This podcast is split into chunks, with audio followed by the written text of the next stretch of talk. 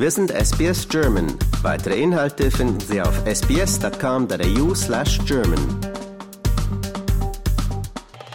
Hallo, hier ist Wolfgang Müller von SBS Audio. Ich spreche mit Pastor Christian Hohl von der Evangelischen Kirche hier in Sydney. Morgen gibt es einen ökumenischen Martinsumzug an der deutschen Schule. Was ist denn das? Ja, das ist eine schöne deutsche Tradition, die früher nur katholisch gefeiert wurde. Mein Vater war geschockt, als ich das erste Mal als Kind teilnahm, weil das bei ihnen undenkbar war. Aber die mittlerweile eine schöne ökumenische Sache ist, in der St. Martin gefeiert wird, der Heilige, der dem Bettler die Hälfte seines Mantels abgab.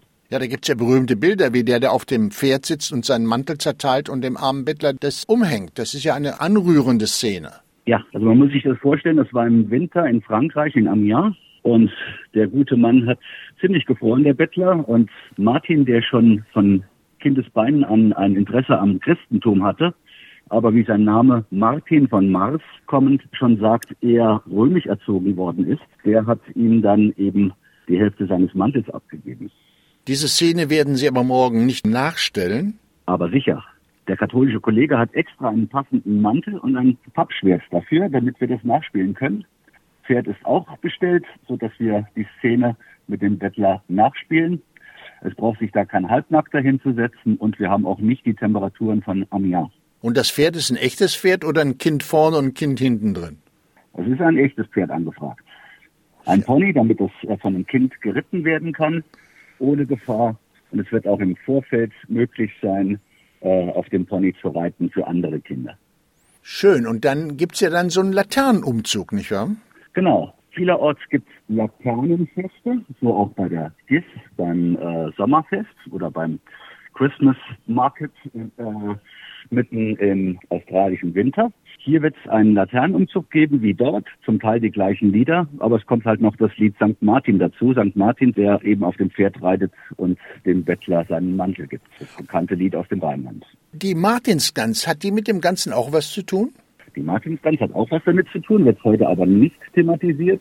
Die Martinsgans kommt daher, dass zum einen früher um diese Zeit die Abgaben gegeben werden mussten, deswegen wurden Gänse geschlachtet, zum anderen aber eben Martin als Einsiedler gelebt hat und Bischof werden sollte und dazu überhaupt keine Lust hatte, weil er wusste, dass Bischöfe im Prunk leben und deswegen hat er sich versteckt im Gänsestall, aber die Gänse haben ihn verraten.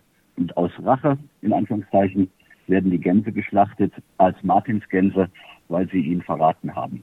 Aber Martin ist auch als Bischof ein sehr frommer, ein sehr einfacher Mensch geblieben, der eben auf seinen Ornat, auf seinen Reichtum verzichtet hat und lieber sich für die Armen und für die ähm, Ausgegrenzten eingesetzt hat. Ein Vorbild für manchen Kirchenfürsten. So ist es. Deswegen ist diese Gestalt so wichtig geworden. Und einen großen Auftritt hatte er eben in der Heimat. In Trier war ein Konzil. Trier gehörte eben, wie das westrheinische Germanien damals, zu Gallien. Und Martin war ja in Tours in Frankreich Bischof. Und als es eine gallische Bischofskonferenz in Trier gab, hat sich St. Martin eingesetzt für Ketzer, dass sie nicht umgebracht wurden durch die kaiserliche Gewalt. Von welcher Zeit sprechen wir denn da so? Wir sprechen vom vierten Jahrhundert. Sein Tod 397 in Frankreich ist gut belegt. Er war Bischof von Tours und dort gibt es auch seine Grabeskirche. Er ist aber 316 in Ungarn geboren, noch zur Zeit Konstantins, also der Wende, als das Christentum im Römischen Reich anerkannt, nicht äh, als Hauptreligion, sondern anerkannt wurde und hat dann eben gedient und gearbeitet als Soldat. Er war Sohn eines Offiziers und musste deswegen auch Soldat werden, ob er wollte oder nicht, hat gedient unter Kaiser Julian, dem bekannten Wiedereinführer der römischen Religion und hat es dort sogar gewagt, in Worms den Kriegsdienst zu verweigern. Um zu zeigen, dass er dies nicht aus Feigheit tut, hat er gesagt, ich stelle mich in die erste Linie im Kampf gegen die Germanen, ohne Waffen. Meine Waffe ist allein mein Glaube.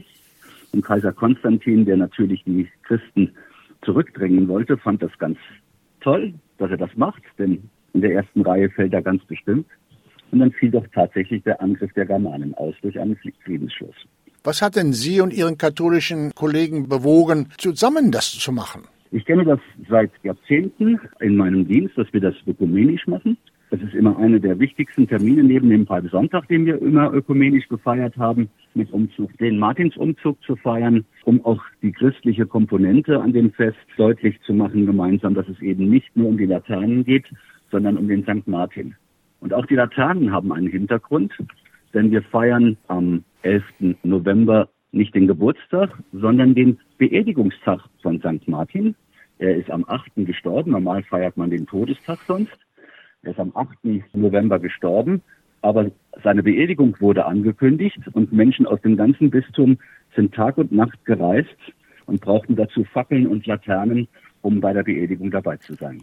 Ökumenisch ist uns das wichtig, weil wir eben diese Heiligen nicht mehr wie früher als Trennung sehen, sondern sehen, dass äh, hervorragende Heilige wie St. Nikolaus oder Franz von Assisi oder eben jetzt Martin uns eigentlich verbinden. Dieser ökumenische Gedanke, greift der so um sich, wie man sich das wünschen würde? Ich habe den Eindruck, da gibt es immer noch viel Widerstand gegen.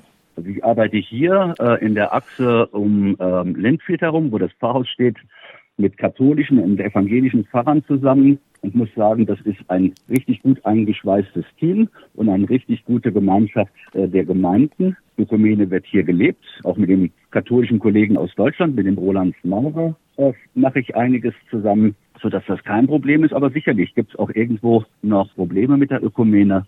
Aber ich war lange zuständig für die Ökumene im Saarland oder Großteil des Saarlandes und habe also immer eigentlich Ökumene gelebt bis hin nach Trier und in die höheren Anlässe wie Katholikentage.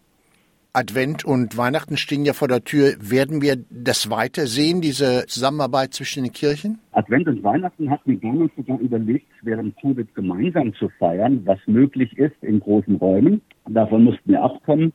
Im Advent treffen wir uns immer. Da feiert der katholische Kirchenchor sein Fest und wir sind eingeladen beim Fest der Deutschen Wohlfahrtsgesellschaft, der Australischen Wohlfahrtsgesellschaft. Und dann wird mein Kollege den Bischof machen, nämlich den Bischof Nikolaus. Und das machen wir immer gemeinsam. Das ist doch richtig schön. Ich bedanke mich vielmals bei Ihnen und ich hoffe, dass viele es auch wahrnehmen werden, zur deutschen Schule zu kommen, kommen, und mit Ihnen Martins Umzug zu feiern. Das wäre toll. 20 Uhr an der GIS und kurz vorher, ab halb acht, kann schon geritten werden, wenn Kinder das wollen. Lust auf weitere Interviews und Geschichten? Uns gibt's auf allen großen Podcast-Plattformen wie Apple, Google und Spotify.